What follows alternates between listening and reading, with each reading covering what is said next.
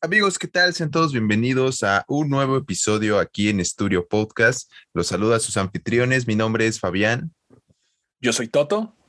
Y pues bueno, el día de hoy les tenemos noticias. Por supuesto, el evento choncho de esta semana fue el de Apple, eh, filmaciones de Misión Imposible.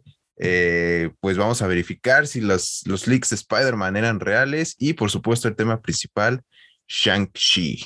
Y pues arrancamos Studio Podcast.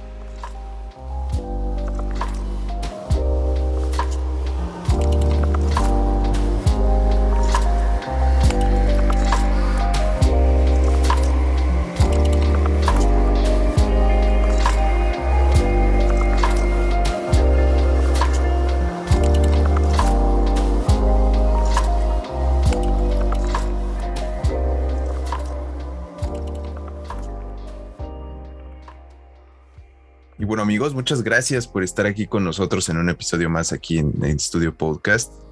Eh, comenzamos con las noticias, las noticias calientitas para ustedes. Eh, pues ahora sí que, eh, pues Apple presentó nuevas cosas. Qué novedad, qué novedad que Apple haya presentado un nuevo producto donde nos pide más y más y cada vez más y más dinero, güey. ¿Y, y qué novedad, que no haya mucha novedad Exacto, qué novedad que pues sigue siendo absolutamente lo mismo y que no lo necesitas justamente ahorita, pero sin embargo lo quieres. Así yo, yo creo que deberían de seguir mi táctica de ignorar Apple durante dos años y entonces ya el siguiente evento que veas pues va a ser impresionante porque ya hubo un crecimiento mínimo de un paso. Sí, justamente eso me pasó a mí. Pero bueno, antes vamos a decirle a la rosa a la gente, digo, la rosa a la gente. Vamos a decirle a la raza lo que pasó eh, justamente ayer, 14 de septiembre, porque este podcast se filma el... Se filma, güey. ¿Qué pedo? Se graba, güey. Se graba. Vamos a repetir ese segmento, está de la verga. No, no, ya déjalo, que la gente ya que eres pendejo. Eh, vamos a decirle a la raza, pues bueno, pasó el evento de Apple eh, ayer 14 de septiembre. Este podcast se graba el 15 de septiembre. Y pues bueno, felicidades a todos los mexicanos, felicidades. Felicidades, si eres mexicano. Feliz cumpleaños. Eh, feliz día de Luis Miguel a todos. feliz día del pozole. Feliz día del pozole. Y pues bueno, vamos a arrancar. Pues Apple presentó, por supuesto, eh, la noticia, pues ahora sí que se llevó el día. Eh, fue la presentación del iPhone 13. Sin embargo, el evento lo comenzaron pues ahora sí que eh, entre novedad y no novedad, porque presentaron una nueva iPad, bueno, dos nuevas iPads, más bien la actualización de una y el iPad mini, que ya es... para, para los estudiantes, ¿no? ¿Te acuerdas? básico. Para los que no saben, Fabián y yo estuvimos en una universidad de mucho renombre, pero poco prestigio en la Ciudad de México. y fuimos parte del grupo programa, el grupo piloto que trabajaba con puras iPads en la preparatoria. Entonces nosotros ni cuadernos llevábamos. No, no llevábamos cuadernos y pues como bien comprenderán, los juegos estaban a la orden del día, el desmadre de jugando, jugamos FIFA, jugamos Spider-Man. Eh, eh, el Jetpack Joyride. El Jetpack. Eh, Pero gente, gente, no, no, o sea, puede, parecer algo bueno, pero a lo mejor la, lista de útiles era más corta, pero era triple vez, tres veces más cara, güey. o sea, tenías que comprar un iPad. Literal. reprobado. Literal, literal. Tenías que comprar un iPad y, y te digo que justamente eso me pasó, güey. O sea, porque yo me acuerdo que me compré, parece entonces el iPad mini, el primer iPad mini que salió. Y que tenía como, creo que dos años de que había salido cuando me compré. Y pues estaba súper chido. Y justamente eh, este año apenas acabo de actualizar yo mi iPad. O sea, imagínate qué tan cabrón necesito o no necesito a Apple, güey. o sea, ¿cómo, ¿cómo, su evento puede ser extremadamente relevante para todos los que se mantienen al día y tienen acá como que su closet de Apple súper actualizado, pero para mortales como para como tú y como yo, como que no, no encaja, güey, no encaja. Sí, o sea, y aparte lo sorprendente es que, fue eso hace 6, 7 años y aún así el iPad que compraste nueva es exactamente igual a la que, a la que desechaste. Sí, güey, es que además no te quieres cambiar, güey, porque la estructura, eh, pues ahora sí ves que le quitaron los bordes, ¿no? Y como que la chida es la Pro y luego la Air, y ahorita que ya salió la Mini, que ya también, que ya no, ya no tiene, bueno, sí tiene Touch ID, pero ya es este, ahora sí que full frame, ¿no? Ya es este la pantalla sin bordes, ya es eh. compatible con Apple Pencil segunda generación y pues tiene el procesador del iPhone 13, que es el, A15 Bionic. Bionic. Que es el, que es el procesador que están, que están manejando ahorita en móviles, excepto la, el iPad, que no sé, güey, ¿para qué la ocupas el iPad con M1, güey? Al chile, es una bestia ese iPad, pero, güey, no deja de ser un iPad, güey. Y, y este, y sí, o sea, te digo, no, como que no quieres cambiar, güey. O sea, yo la actualicé por, por el iPad, la, que actualizaron, güey, la de estudiante, porque soy estudiante, güey. Y es como la que más conviene, güey. O sea, es un, es un gran deal, tienes un buen procesador y además sigues, sigues así como que apegado al modelo original, que es al que ya te acomodaste, güey. Está chido. Y sobre, y sobre todo porque pues es más barata, ¿no? Digo, con el precio de estudiante. O sea, creo que esa es la principal razón por la que la gente no lo cambia tan seguido. O sea, si, costaran lo que un Android, pues, ¿cuál es el pedo, no? Sí, pero también cada se, año. También se descompondrían como a cada rato como un Android, ¿no? Que te doy una actualización. o sea, eso es lo chido de Apple, que compras algo y sí te va a durar, güey. Si lo cuidas, obviamente, sí te va a durar como 6, 7 años sin problemas. O sea, para lo que lo quieres. Así es. Pero ya hablando, hablando de cosas caras, pues aparte del, del iPad, sacaron los Big Guns, ¿sabes? Sacaron la bazucota y dijeron, ¿quieren iPhone 13? Pues aquí está, es igualito al 12, igualito. Ahora, tiene, autofoco de video. Ahora tiene autofoco de video. Pero es lo mismo. Pero aquí está mi chile. Este es el iPhone 13 Pro. Que tiene lo mismo que el, que el 13, pero tiene otra cámara. ¿Cómo ves, papi? Ah, papá, o sea, no la viste venir, ¿no? No la viste venir. Te cagaste, güey. Sí, bueno, es que del iPhone 13, la estructura sigue siendo más o menos la misma, eh, es el mismo diseño. Le cambiaron la orientación de las cámaras, ahora están como en diagonal y antes estaban en, en vertical, a excepción del iPhone 13 Pro, que pues están un buen de cámaras ahí, parece un monstruo acá, cuatro ojos. Es el tríclope, el, el, tríclope que se hizo famoso con el, con el 11 Pro, ¿no?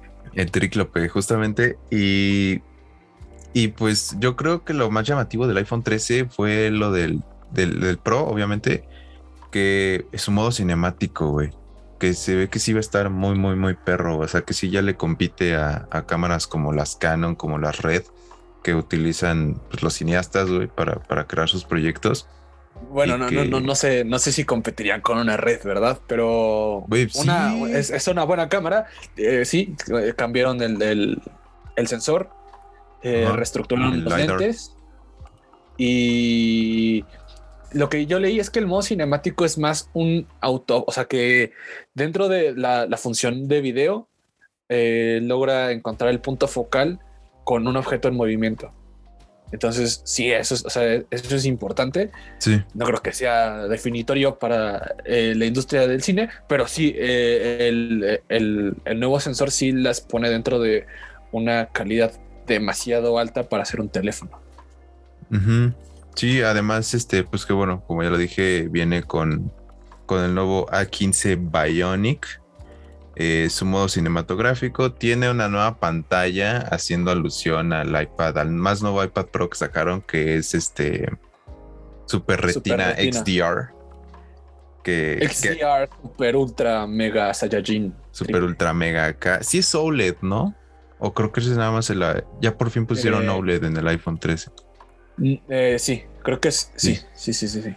Ya, ya por fin tenemos pantalla OLED en, en los iPhone. Y pues de ahí en fuera sigue siendo lo mismo, banda. O sea, anunciaron que el 5G es acá super cañón, resiste al agua.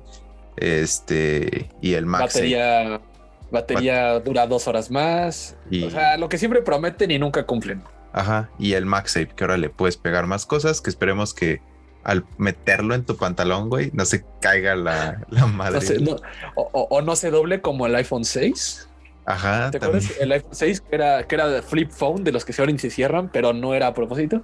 Sí, de ahí, de ahí se agarraron el, el Galaxy Fold, güey. De ahí se, se inspiró, güey. Exacto. Y Pero este, bueno, ya. Creo que eso fue lo más importante de Apple. Digo, bro. sí, anunciaron lo mi. Bro, es que, ¿qué más quieres decir? También presentaron un nuevo watch. como, como tú lo pusiste, como tú lo pusiste en nuestro, en nuestra super ultra mega página web de estudio para que vayan y la sigan. Está en nuestras redes sociales para que encuentren todo el artículo del evento de Apple. Como tú lo pusiste. Y para los llores hay un nuevo guacho. Es que a nadie le importa el guacho, güey. Y, y pues bueno, hay, hay un nuevo Apple Watch. Sí, a nadie le importa, güey, pero pues ya es el Series 7, güey. Series 6, Series 7 y ya. Y, y igual, lo mismo que el iPhone. Re- es más resistente, tiene más pila, va a ser más brillante. Ya, güey, o sea, es lo mismo. Mm. Y Entonces- anunciaron este trailers de Apple TV No, Plus. no, ya, ya, ya, no digas. Para y que vayan a la no. página. Sí, que o sea, vayan, exacto, exacto, tienes razón. Vayan si quieren ver página. todos los anuncios, vayan a la página. Vayan a la página, por favor, denos eh, un poco de sus visitas, un poco de su tiempo y ahí se enterarán de todo lo, lo que pasó en, en el evento de Apple. Así es. Bueno, pasamos a la que sigue. Este, pues a, a través de un post en Instagram, el gaffer, el iluminador de la nueva cinta o la nueva entrega de Misión Imposible, ha anunciado que se terminó la filmación de la misma. Y pues ahora los gritos de Tom Cruise se los llevarán los editores y no el vato que vende sándwiches dentro del set. Fuck. Güey, es que ya. Eh, ¿Ahora cómo se va a llamar esta nueva misión imposible? Ya es la 60, ¿no? Algo así. Eh, eh, de hecho, creo que todavía ni, ni siquiera tiene nombre, ¿o sí? O sea, se Según llama yo Misión no, Imposible güey. 7. Sí, ¿no? Se, se supone que salía dentro de dos meses y luego Paramount la retrasó. Entonces, no sé, güey. Este no fue el año de Tom Cruise en Chile.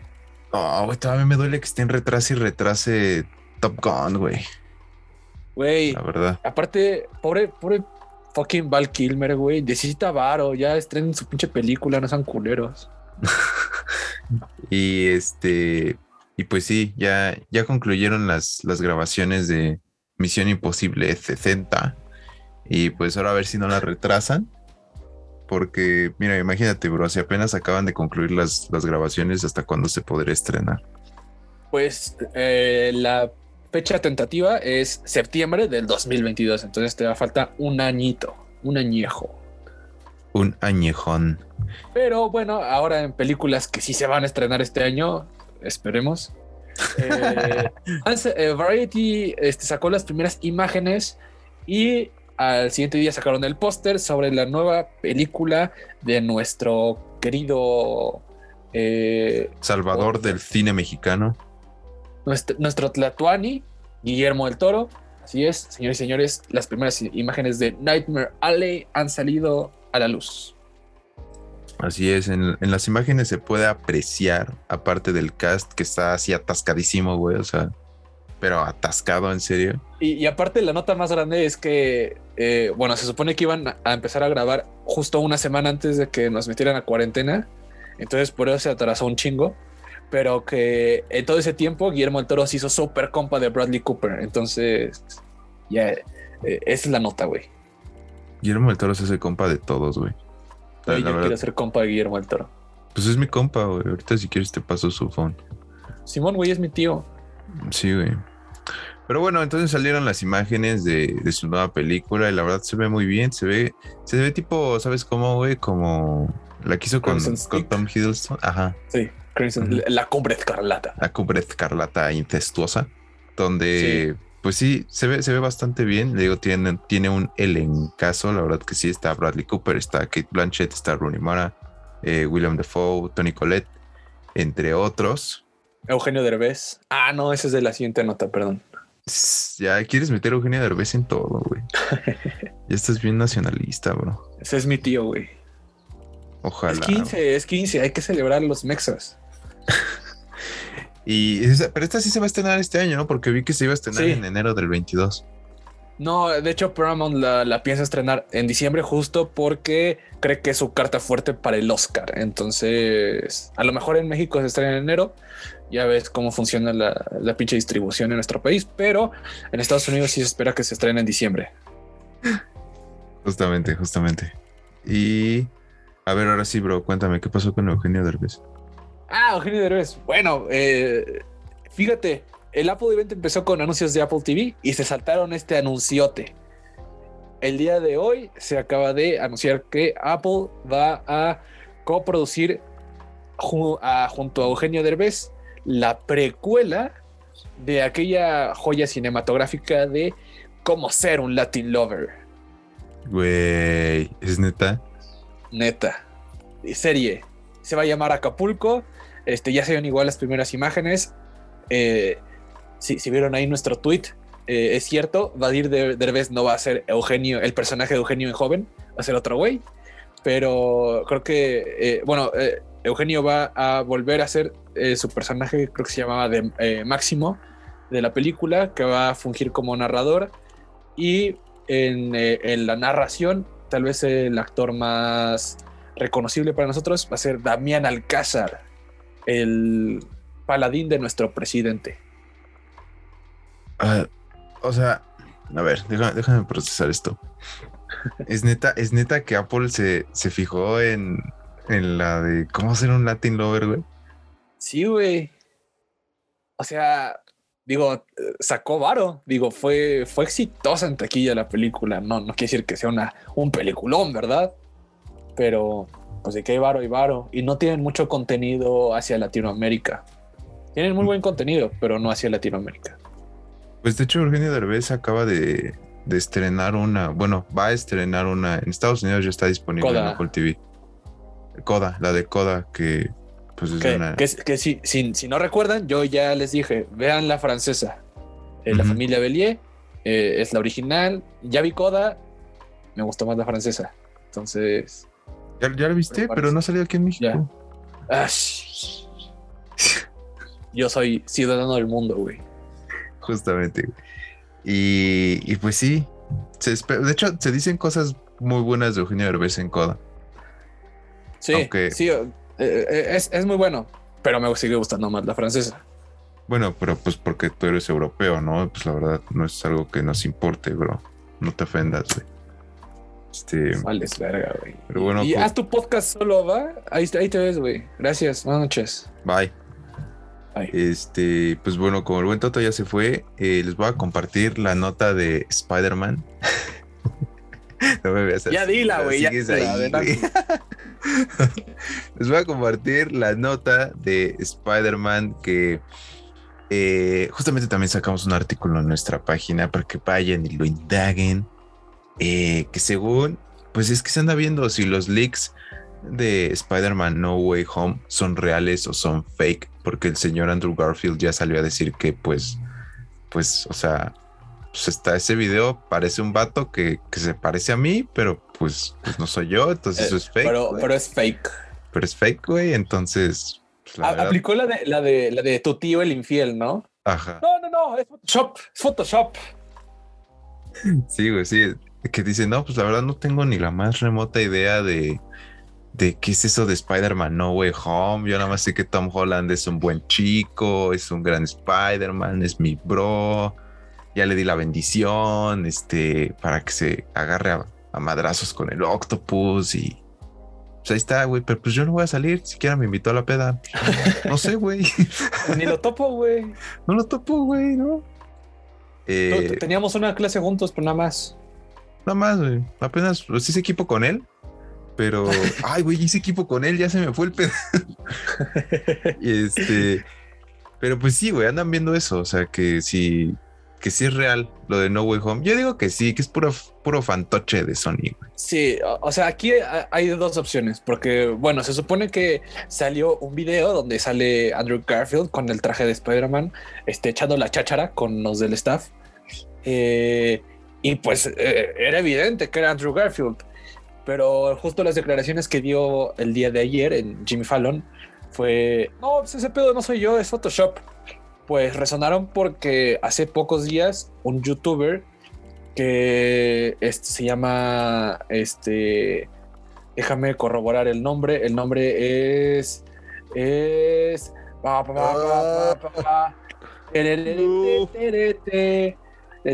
Alex Cerrato Alex Cerrato este, sacó un video este, desglosando cómo había logrado engañar a todo el internet, donde pues se ve cómo utiliza deepfake para fingir eh, ese video. Este, como ya lo dijiste, hicimos un artículo sobre eso en nuestra página. Eh, entonces, si quieren ver el video, pues en el artículo está, para que se den una vueltecilla por ahí. Para que vayan y se den una vuelta, un pasón, un quemón. Y bueno, bro, vamos a un corte y regresamos con, con Shang-Chi, ¿no? Con, con todo el desmadre de Shang-Chi. ¿Estás de acuerdo? Estoy listo. Espero no hacer ningún chiste racista. Sí, güey, por favor, por favor. Volvemos, amigos, después de un pequeño cortecillo.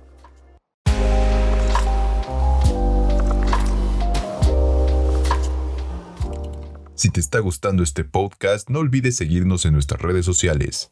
Nos encuentras en Twitter y en Instagram como arroba estudioet8. También no olvides suscribirte al canal de YouTube, en donde encontrarás reseñas, comentarios, debates y mucho más acerca de lo que te gusta. Nos encuentras como estudio La Casa de tu Entretenimiento. O bien, clica en el link que te dejo aquí abajo en la descripción.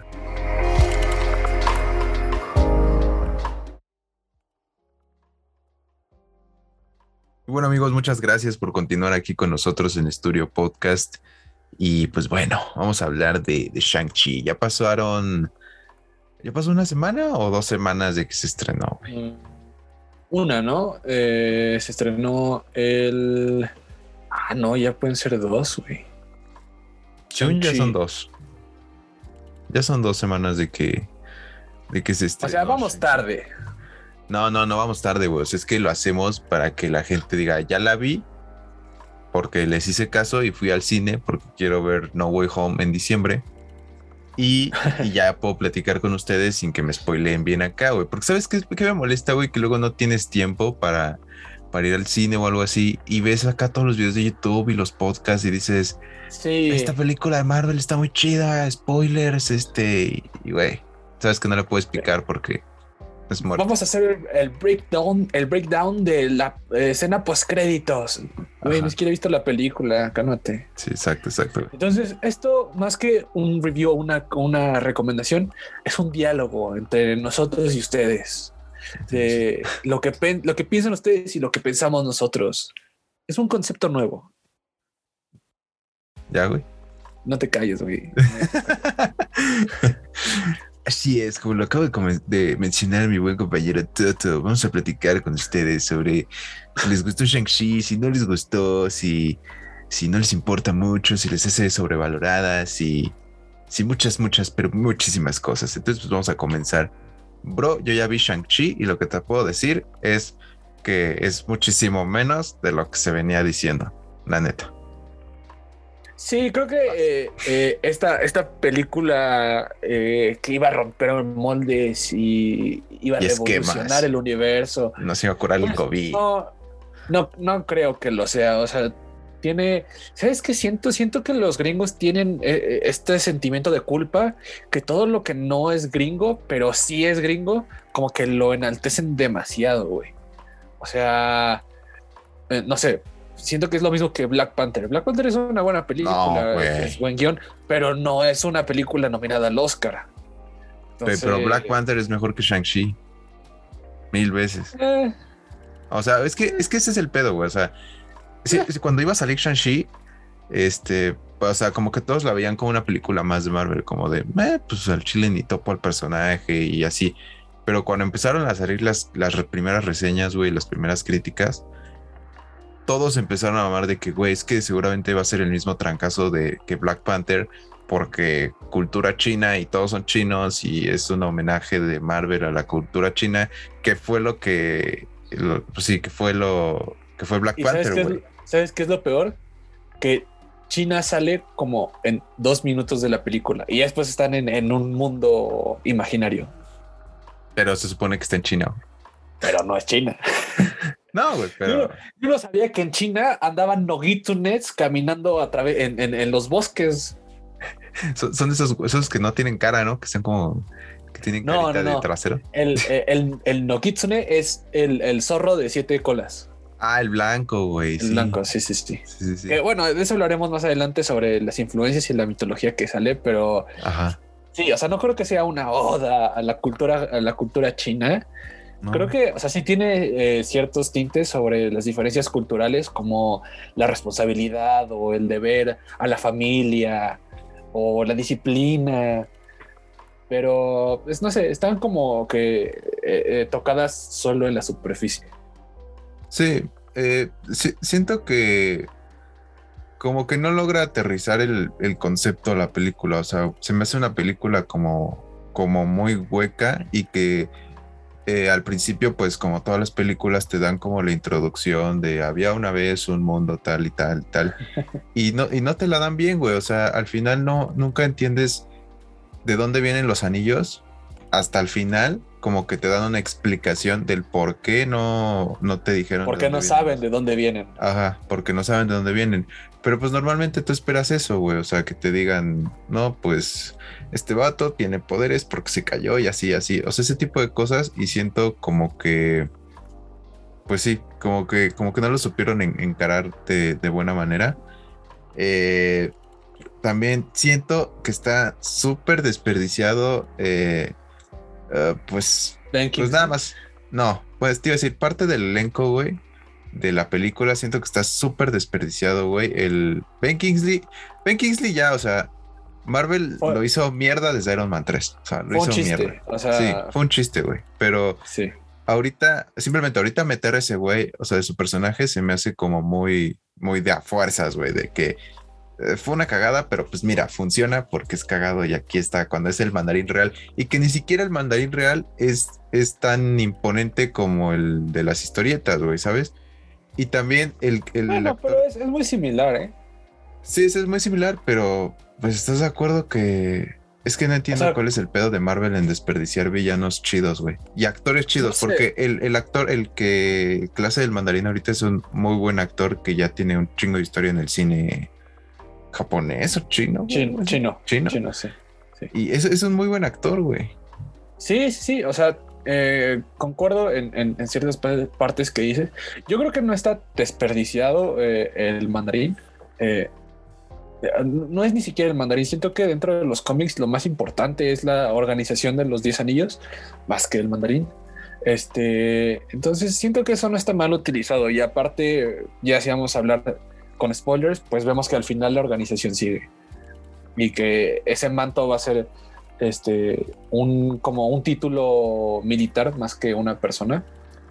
Entonces siento que no está mal utilizado. Sí, eh, eh, es cierto que en el lore, en, en el universo que tratan de, de crear sobre eh, la, la leyenda de, de, de los 10 anillos, eh, queda un poco a deber, pero siento que también al ser una película de introducción era necesario más enfocarse en los personajes que en el universo. Entonces, eh, como lo que dijiste de- del inicio, que es eh, la escena de exposición de te voy a contar la historia de tu papá. A mí me parece que es correcta y ayuda a darle un poco de trasfondo al, al villano y sí le da sustancia a, a las motivaciones, no como, eh, no sé, como Whiplash en Iron Man, que pues no tiene sentido. Entonces, me parece, me parece mejor, pero aún así siento que queda de ver. No siento que sea esa película generacional, pero es una película buena.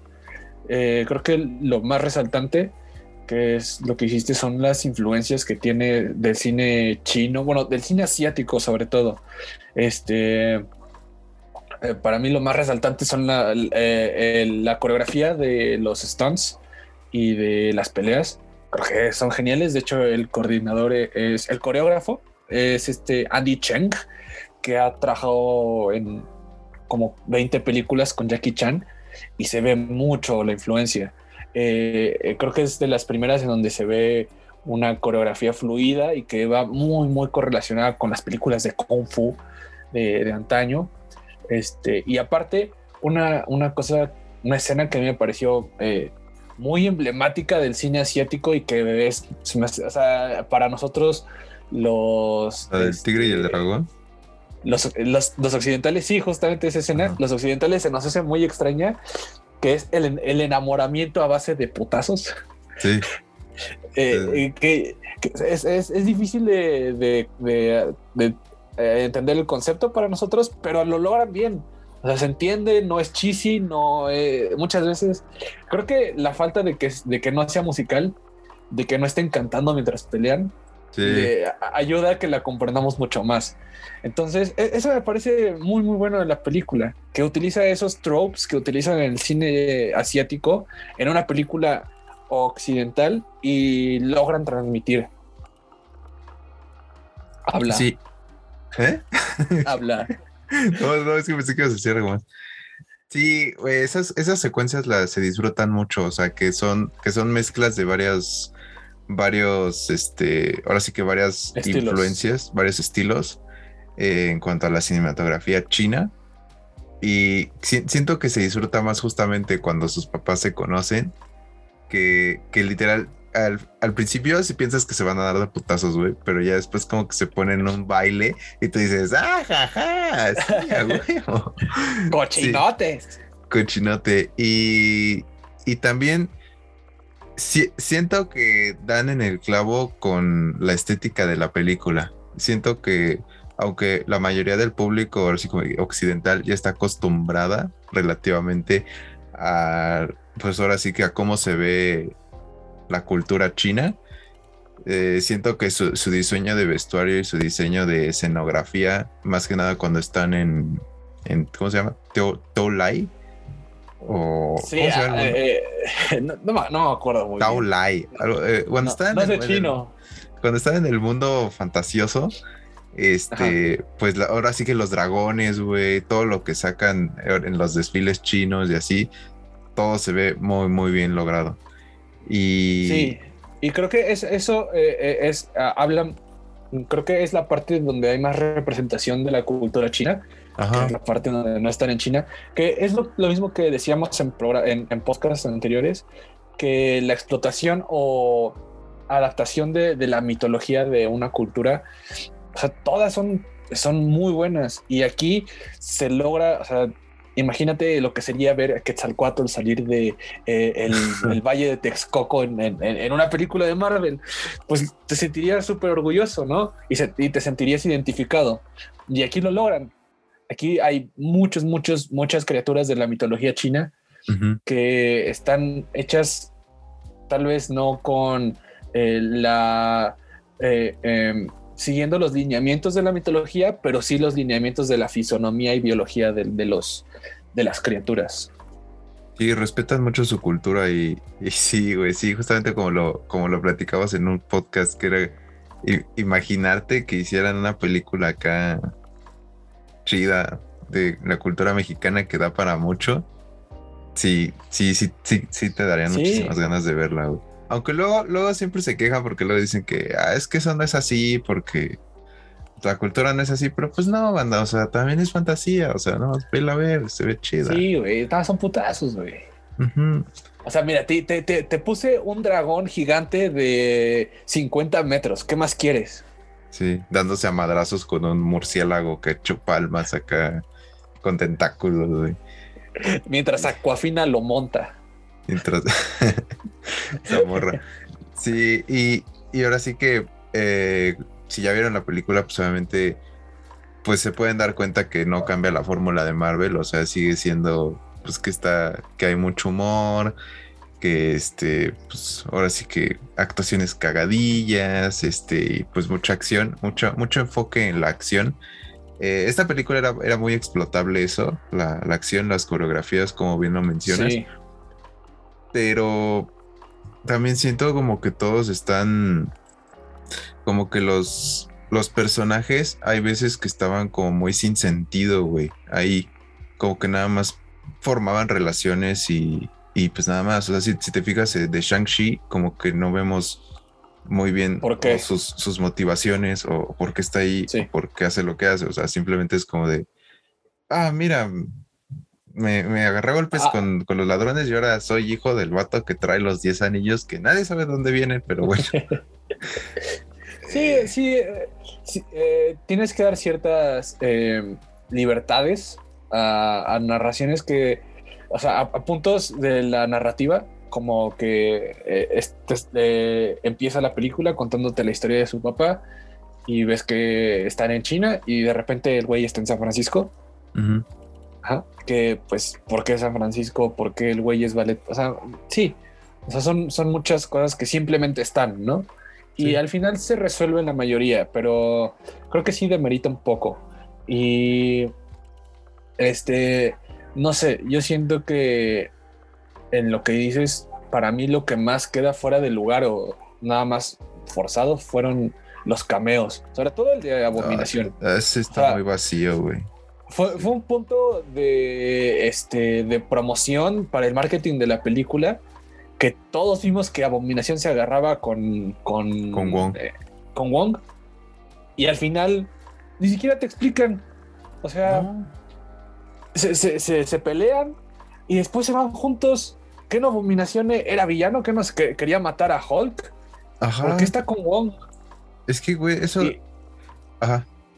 O sea, no, aparte, no, no sé, quedó ahí. O sea, como que fue de, oye, búscate a alguien para que sea el cameo importante que salga en el tráiler y ya después vemos qué pasa.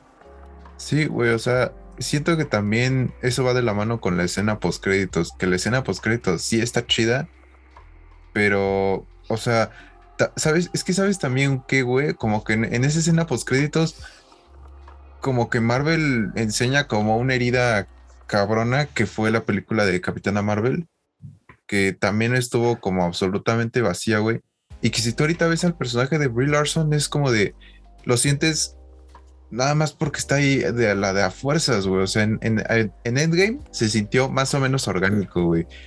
Pero en, Sí. en su propia película y ahorita en, en los cameos que está teniendo, pues, o sea, sinceramente nada más Sí. la, la tienes ahí porque sabes que anda por ahí en el espacio y como que anda al pendiente de todo. Y, y sí, güey, o sea, los cameos no tienen sentido, pero ta- ta- también la, no solo el de Abominación, güey, sino el de Wong. O sea, porque el de Wong, incluso en la escena post créditos, es como de, ah, pues qué chido, güey, así, no, pues ahora ya, casi casi Fue le dice, como de, fue ¿Eh? como de búscate al otro asiático del universo y que se conozcan, güey. Sí, güey. Sí, fue como inclusión, güey. Ya, porque al chile. Aquí, aquí hay otro Ajá. chino que seguro es coreano, pero, pero se parecen. Sí, güey. Y, y no sé si a Marvel ya le está tirando como mucho a, a dejar como literal todo, todo, todo para el final. Porque probablemente tengamos una respuesta de por qué Abominación. O sea, hasta donde yo me quedé, Abominación estaba encerrado, que lo encerró Nick En el, Fury en el raft. en el sí. raft. Y, y ahora dices, güey, pues, ¿por qué está fuera, güey? ¿No? O sea, ¿qué, qué pedo? Y, y se supone ¿Y que. por qué está Wong con él? Ajá, y se supone que va a salir en She-Hulk. Y este. Y pues ahí se, ahí se puede resolver a dos. También, ¿por qué Bruce Banner ahora ya es humano? Sí, o sea, eh, eh, pasan cosas como, ah, pues sucedió, güey, lo siento. Sí. O sea, eh, justamente también como en Endgame, güey, cuando ya es Profesor Hulk, que tú dices. Bueno, ¿por pero, pero, ahí, por ahí mismo te da una explicación que pasaron cinco años y, y la gente este, tuvo este, viajes para encontrarse a sí mismos y no, Ajá. mínimo te lo explican. Pero aquí, oye, pero ese güey no... eh, eh, sucedió, güey, perdón. No tenía Sí, explicación. Y, y lo que lo que no me gusta de Marvel, güey, es que agarra, agarra con esta película que quiere. Que antes, ¿te acuerdas cuando comenzaba la, la fase 1, la fase 2? Como que todos clamábamos que, que sabía que se conocieran, que todo se interconectara, porque sabíamos que dos personajes estaban en el mismo espacio-tiempo y no se conocían. Y, y así te ibas, ¿no? Y ahora se me hace que, como pasó Endgame, como que todo, todo lo quieren relacionar, güey. Que es como de, güey, métete a los hechiceros supremos en todos lados. Mete a Capitana Marvel que está guachándote a, a- a cada rato, Sí, así. La Capitana ahora es la más forzada. O sea, ya Sí, eh, saquen algo de la Capitana Marvel. O sea, sáquenle una serie, algo. Sí, Un, un cortito para tener algo más, porque si no parece una señora que apareció un día y está de chismosa en todas las juntas. O ajá, sea, güey. la, la señora ni, ya ni vive aquí y viene a todas las juntas. Sí, es, es justamente esa señora, güey. Y, y también, y por ejemplo, también Thor, que pues, estaba, estaba en el espacio en Asgard y así. ¿Sabías que estaban los Guardianes de la Galaxia? Que era como el, el único personaje que también estaba en el espacio, güey, que conocíamos y no se conocían. Y ahora van a tener una película juntos, güey. Seguramente van a aparecer en. No Thor va a aparecer en Guardianes 3 y los Guardianes van a aparecer en, en Thor Love and Thunder. O sea, lo que, lo que no me gusta es como de ya ahora sí ya todo está súper interconectado, pero se siente forzado, güey. Se siente muy, muy fuera de lugar. O sea, está chido que literal casi casi le dijeron a Shang-Chi, ya eres un vengador, bro. Ya. este, vente. Y también Aquafina también es vengadora, güey. Ya, sí, vente. Eh, eh, mataste al, al murciélago con una flecha, ¿no? Ajá. Bienvenido al equipo. En el equipo. No, no mames, pobre War Machine lleva 10 años, trató de ser un Avenger y ni lo no pelan y Aquafina con una flecha y ya es Avenger. Ajá. Y es que es justamente eso, güey. O sea, cuando dices, es que estos personajes deberían de interactuar juntos y, no interactúan, y no interactúan, y tú te sacabas los ojos, pero dices, el mundo se cae. Es como lo que pasó cuando hicieron eh, Suicide Squad la primera. Que es como de, ¿por qué pasó todo eso en el mundo? Y no llegó la Justice League y tenía que esperarse hasta la película de Justice League para que llegaran. Algo así, güey. ¿Sabes? No sé, Es- siento que, que eso es sí lo, sí lo hacen bien. O sea, por ejemplo, eh, en, en esta, en esta película eh, es una amenaza que puede destruir el mundo, pero no ha llegado al mundo, entonces los Avengers no tienen ni idea. Entonces es, es comprensible que no aparezcan. Pero, no sé, yo, yo difiero un poco, siento que eh, el problema es que deben de eh, encapsular mejor sus películas, deben de dejar su, su fórmula un poco más abierta, darle un poco más de aire porque se están volviendo repetitivas. Y ya sabes en qué momento va a salir el, el- el- el cameo, en qué momento va a salir la referencia, en qué momento va a salir el malo. Eh, Entonces, no sé, deben de... No quiero... No sé, digo, a la gente le gustó mucho Shang-Chi, pero a mí sí ya me, empiezan a parecer un poco vacías las películas. Eh, fuera de Endgame, eh, no, Ni no, Black Widow. Inclusive, inclusive las. eh, tal vez Black Widow me gustó. No, no me gustó más porque tiene más problemas. Pero creo que Black Widow el problema es más este del guion. Tiene problemas de personajes y, y se, y se siente un poco vacía, tratando de conectarla, ¿sabes? No pasaba nada con que no tuviera nada que ver con los Avengers, pero el situarla en justo después de Age of de The Civil War y que tuviera repercusiones, pues ya sabíamos el- la resolución de todo eso. Entonces le quita un poco de, importancia. Pero no creo que ese sea su mayor problema. Creo que su mayor problema es eh, la falta de, contexto de, de Taskmaster, la falta de construcción de el, el jefe del Red Room, este, y lo que mejor hace pues es la familia. Y a diferencia de esta, creo que lo que mejor hace es la construcción de los personajes, el generar un contexto entre las relaciones, pero falla un poco en, En su background. en- en su background y en la estructura. No es sorpresiva, o sea, es, eh, es bastante predecible Sí. y eh, sigue muchos este, elementos que nada más guían la historia hacia adelante y no generan riqueza o complexión al guion. Sí, güey, justamente. Y te digo que al final se siente como una película más. O sea, no, no sé por qué el Tomatometer le puso 96, güey. O sea, se me hace que Disney va y les paga y les dice, tú ponme que Black Widow es 100% fresh y que es la mejor película de la historia y... Bueno, bueno, ahí te voy a dar un poco de sabiduría. Que eh, yo sé que la gente sigue mucho Rotten Tomatoes como para, ah, pues tienen 100%, entonces es un Es que 10 no de calificación. Pero no es así. O sea, Rotten Tomatoes es una página de recopilación de reseñas. ¿Qué quiere decir? Que si tiene un 94% de, este, de aceptación, es que el 94% de las reseñas son positivas.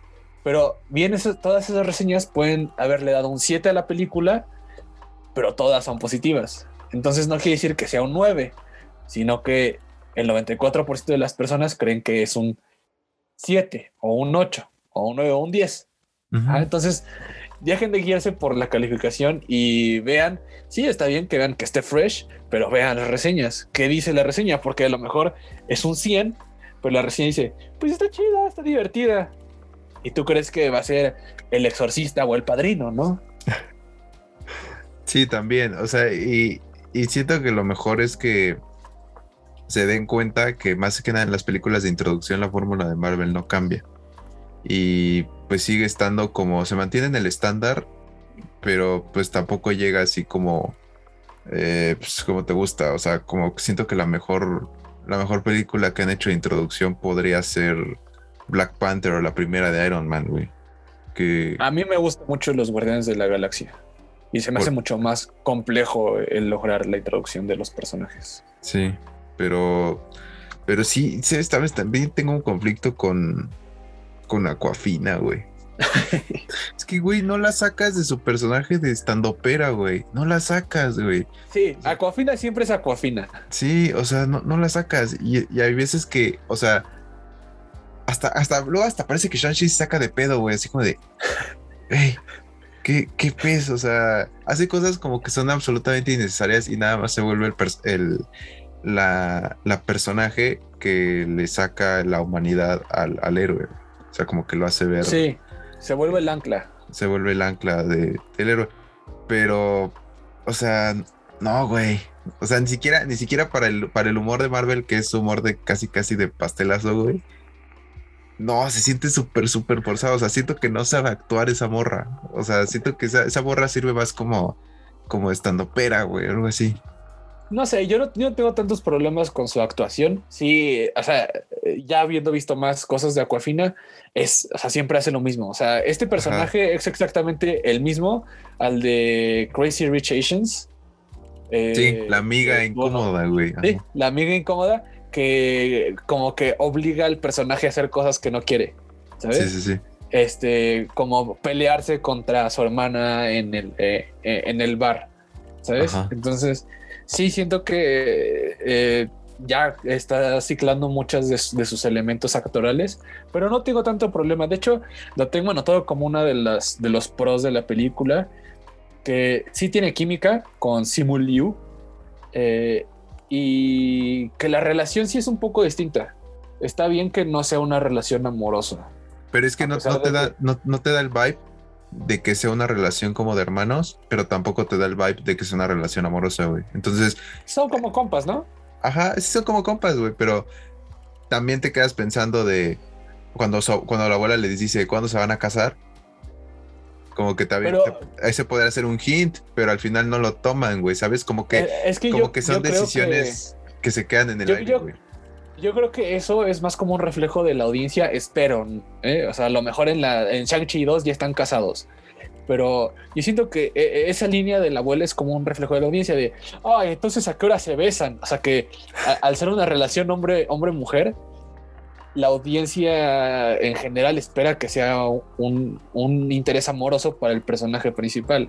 Y no se trata de eso.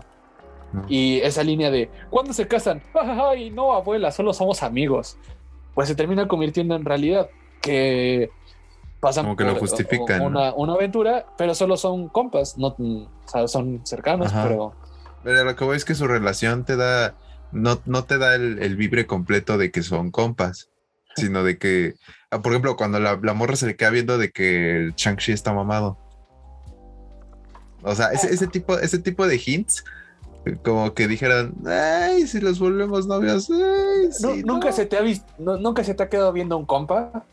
Sí, tú. Ah, ahí está, pues pasa entre compas. Sí, pues a cada vez que me quita la playera, pues te me quedas viendo, güey. Pero pues yo lo veo muy normal, güey. ¿Sabes? Está, entonces, ¿qué te estás quejando? Es igual a Coafina.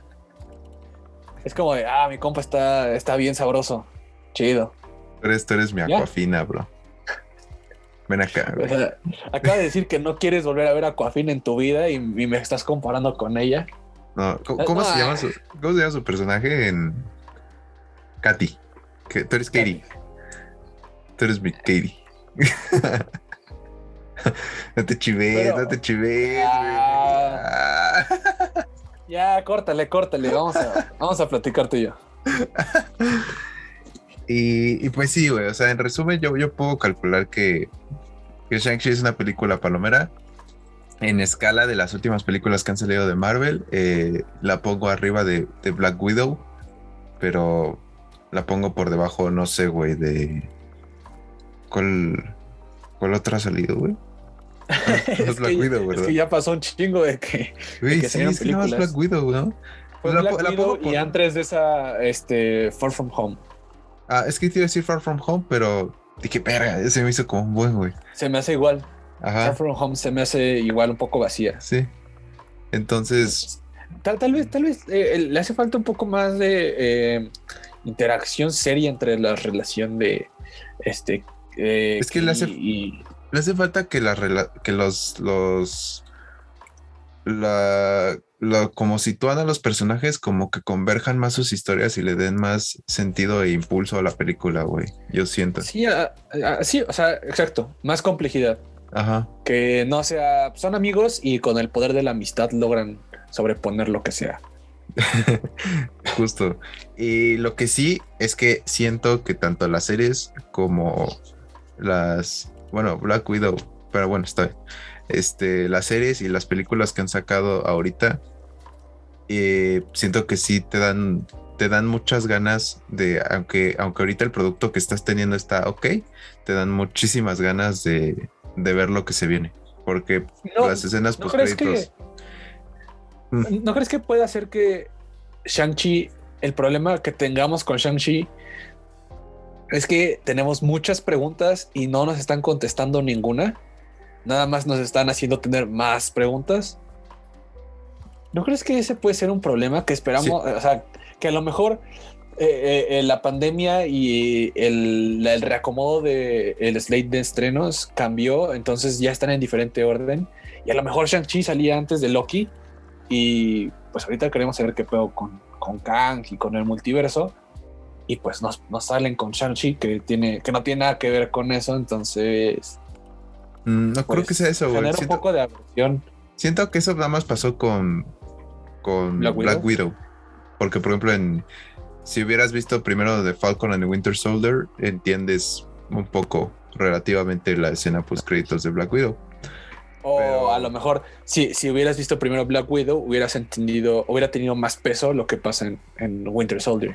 Ajá. Entonces, sí creo que eh, puede ser un factor que tuvieron que reacomodar los contenidos que iban a salir, iban, iban saliendo y cambian un poco la intención o el peso de algunas cosas que salen dentro de ellos. Entonces, sí, y a lo mejor también puede ser que las reseñas eran tan buenas que esperábamos algo mejor. Sí, es que también, güey, o sea, si tú vas con el feeling de que la película está buena, piensas, te, tiene que gustar, ¿sabes?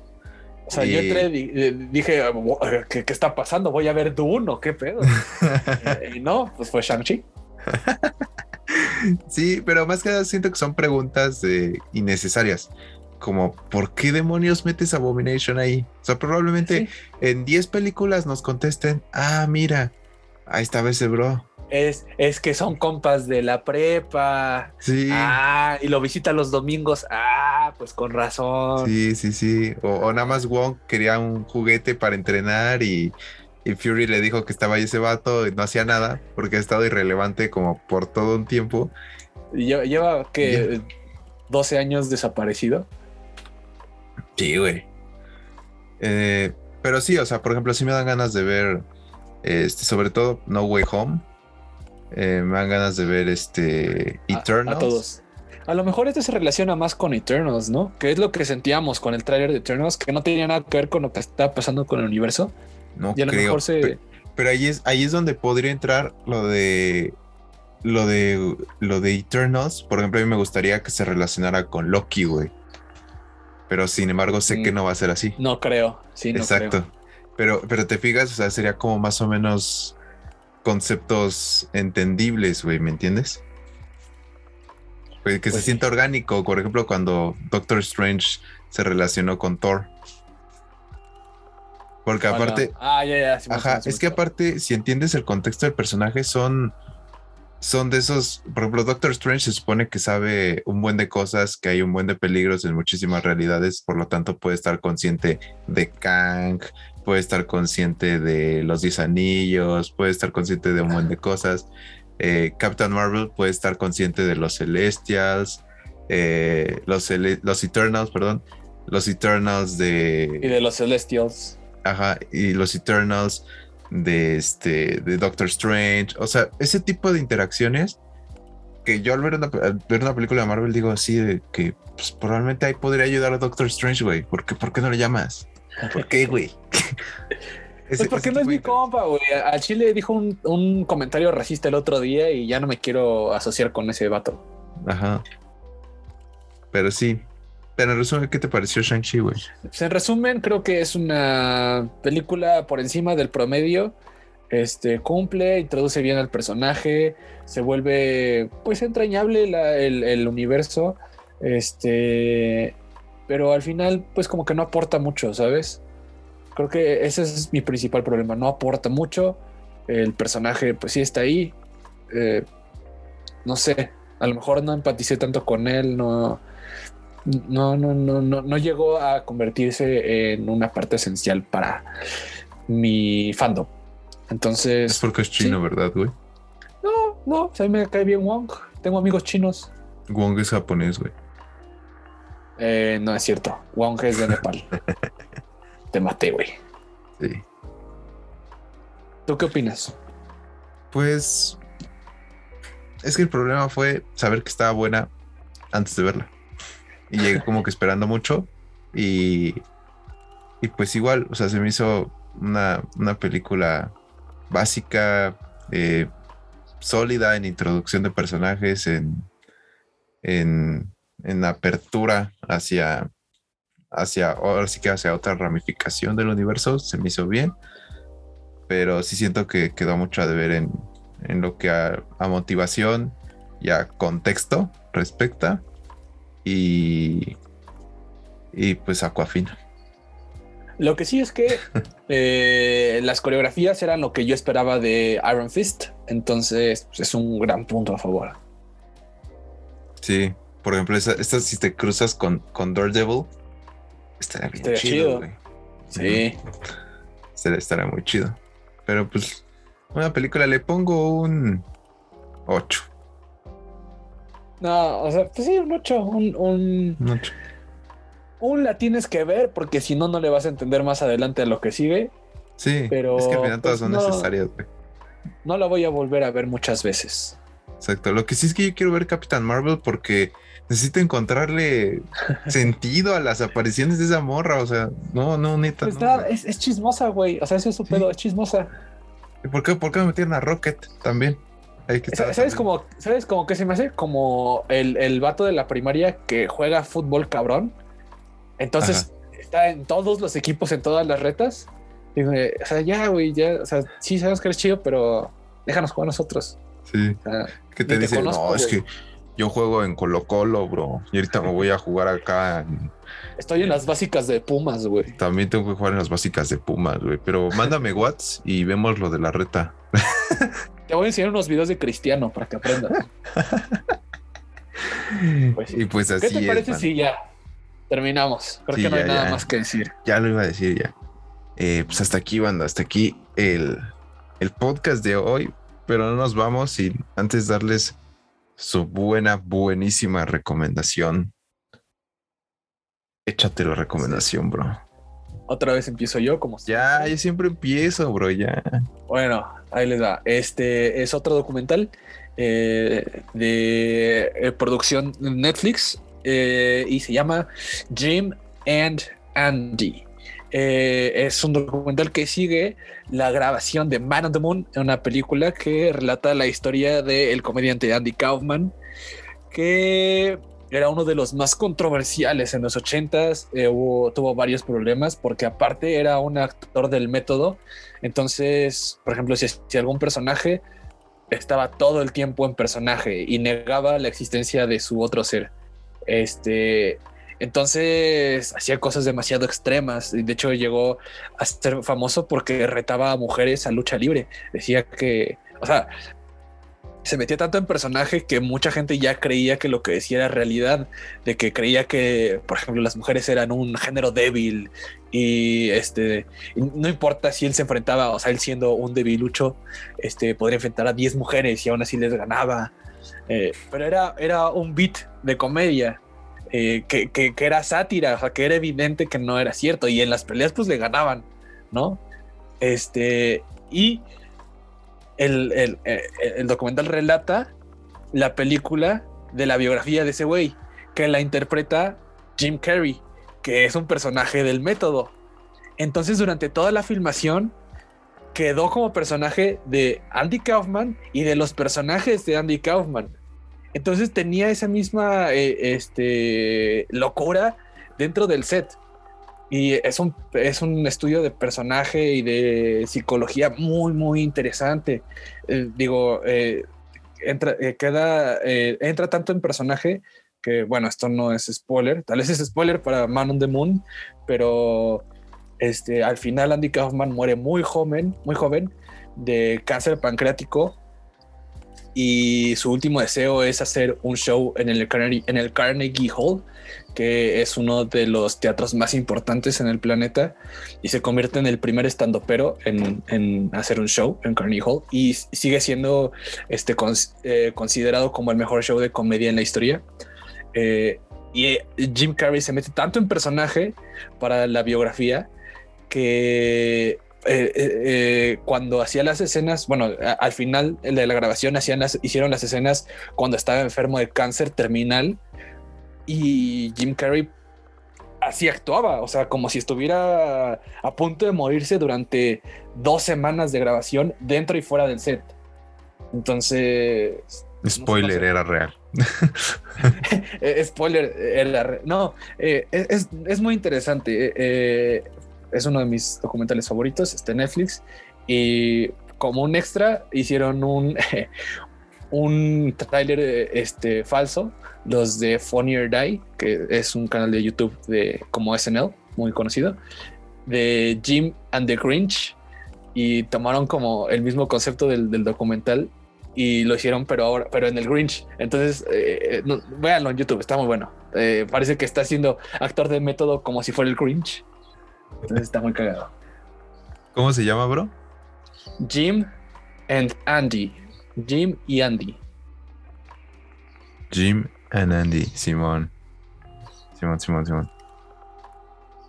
Vale. Esa recomendación suena muy bien.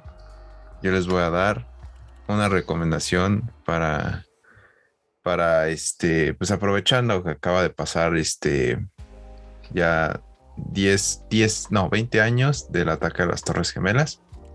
Eh, un documental que estoy viendo, una serie documental que estoy viendo, eh, está buena, se llama Punto de Inflexión, que no es la, no es la típica serie documental de un suceso, eh, no sé, de un desastre natural o de un suceso terrorista, sino que te dan un muy buen background de por qué pasó el de las Torres Gemelas, pero sobre todo eh, lo que está más chido es por qué Estados Unidos se ha metido tanto en, la guerra contra el terrorismo, de cómo inició todo, contra Afganistán precisamente. Y, está, está muy buena, además de que pues eh, retratan de, manera eh, sumamente cruda y, y vívida lo, lo, vivido en el 11 de septiembre y, pues está muy buena, está muy buena, véanla. Este, y también no solamente. ¿Dónde está, perdón? En Netflix. ¿Dónde está? En Netflix. Este, no solamente te dice qué pasó antes y qué pasó durante los, las Torres Gemelas, sino también qué pasó después, pero en cuanto a gobiernos de gringos, a qué hizo Bush, luego qué hizo Obama, este. ¿Donald Trump? Eh, no. ¿Ya Donald Trump no llega? No. Este, pero pues sí, está, está muy bueno, amigos. Véanla. Se llama Punto de Inflexión el 11 de septiembre y la guerra contra el terrorismo. Se llama este Netflix. Y, y véanla. Está, está buena. Y bueno, sobre todo, una recomendación más. Eh, sigan eh, Estudio ET, ET con mayúscula 8 en Twitter, Instagram y Facebook para que estas noticias que les damos cada semana pues las tengan en tiempo real en su feed. En la palma, en la palmadita iba a decir, en la palma de su mano también síganos en Facebook, síganos en Instagram. Eh, también compartimos un poco de noticias gráficas al momento. Y en Instagram también nos encuentran como Estudio ET8 y en Facebook nos e encuentran. recuerden, ET con mayúscula. ET en Twitter con mayúsculas, ET normal en Instagram y en Facebook nos encuentran como estudio La Casa de tu Entretenimiento. Y pues bueno, hasta aquí, hasta aquí el podcast de hoy, amigos. Espero les haya gustado, espero se hayan divertido, espero hayan visto Shang-Chi y no les hayamos spoileado nada. Eh, díganos qué les pareció la película, díganos qué les han parecido las recomendaciones que les damos, porque pues el buen Toto no me pela, no, nunca me dice, oye bro, me vi esta serie, está, está buena, está buena. Eh, síganos. de, qué, hablas? A, ver, ¿tú alguna vez has visto una que yo recomendé? No, claro, no, está chingón. Ya vi la de Val Kilmer. Ah, pero esa no la recomendé aquí. No. recomiéndala. Para, recomiéndala para. ¿Ves? Pero es como si lo pelo, güey. Eh, pues bueno, pues, ya vean lo de Val. Vean Val Kilmer en Amazon Prime. Vean Kilmer. Ah, sí, y dato, ya está disponible eh, Suicide Squad en HBO Max. Para los que ah, quieran. cierto, cierto, cierto. Verla. Bro, despídete. Eh, pues nada, gracias. Y si ya están vacunados, vayan al cine. Vayan al cine. Y hasta aquí el podcast de Shang-Chi. Cuídense, hermanos. Bye. Ahora sí, sácate la playera, por favor.